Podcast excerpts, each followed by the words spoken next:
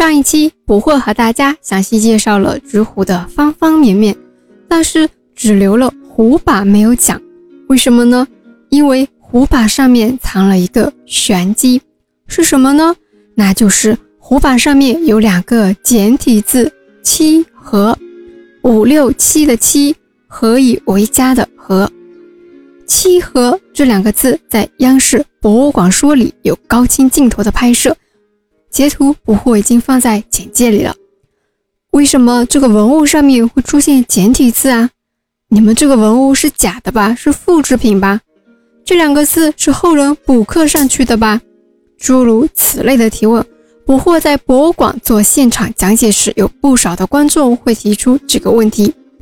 那为什么直壶上面？会出现“七和”两个字呢？这件文物是真的吗？欧瑶青釉褐彩蕨草纹之壶，百分百是真品，是真正的国家一级文物。那为什么会出现这两个字呢？根据中国古陶瓷学会会员、温州博物馆研究员吴显军表示，“七和”这两个字可能是当时制作这件纸壶工匠所留下的名字。而七啊，应该是他在家族中的排行。那为什么我们的文物上会出现简体字呢？关于这个呀，不惑就要和大家好好说一下了。简体字不是我们现代人发明的，我们的文字诞生已经三千多年了，也就是说，三千年前我们就已经有文字了。我们的文字一路走过来。从甲骨文到金文，从金文到篆体，之后是隶书、楷书、行书、草书，这样一路演变下来的。对文字有研究的朋友们啊，可以看看一些字在甲骨文里的写法，在金文里的写法，或者是在篆体里的写法，一直到我们现在简体字的写法。其实有些字啊，三千年来都是没有变过的，比如过日子的“日”这个字。它从甲骨文开始，一直到今天的简体字“过日子”的“日”这个字，就是一个口当中一横，就是这么写的。我们的文字是比较特殊的文字，因为它不是表音文字。中文是世界上唯一保留了图像形式的文字。考古发掘出土的大汶口陶制黑尊上面，就可以看到可能是最早的文字，很多汉字。保留了原始的图绘性质。最近啊，云南大象很火啊，我们大家就写一个大象的“象”字在纸上，然后把它向左横过来。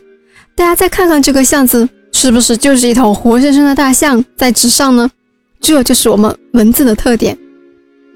公元前二二一年，秦始皇统一中国之后，做了很多功在当代却利在千秋的事情。其中一件事情啊，就是书同文。秦始皇命李斯去制定小篆，用以统一六国的文字。小篆和后来出现的隶书，其实都是对大篆文字的简化。例如起风了的“风”字，北京的“京”字等等。也就是说，其实我们的文字从甲骨文开始，就已经在慢慢的不断简化了。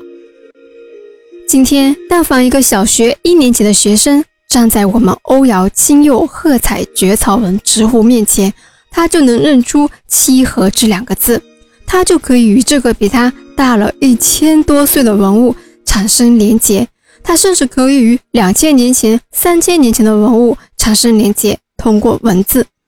这就是为什么我们的文明源远流长、不曾断代的原因之一。好啦，今天呢就和大家讲到这里了。下一期我会和大家讲讲我们温州的欧塑。欧塑呢是我们温州民间特有的一个工艺。我们下期见啦！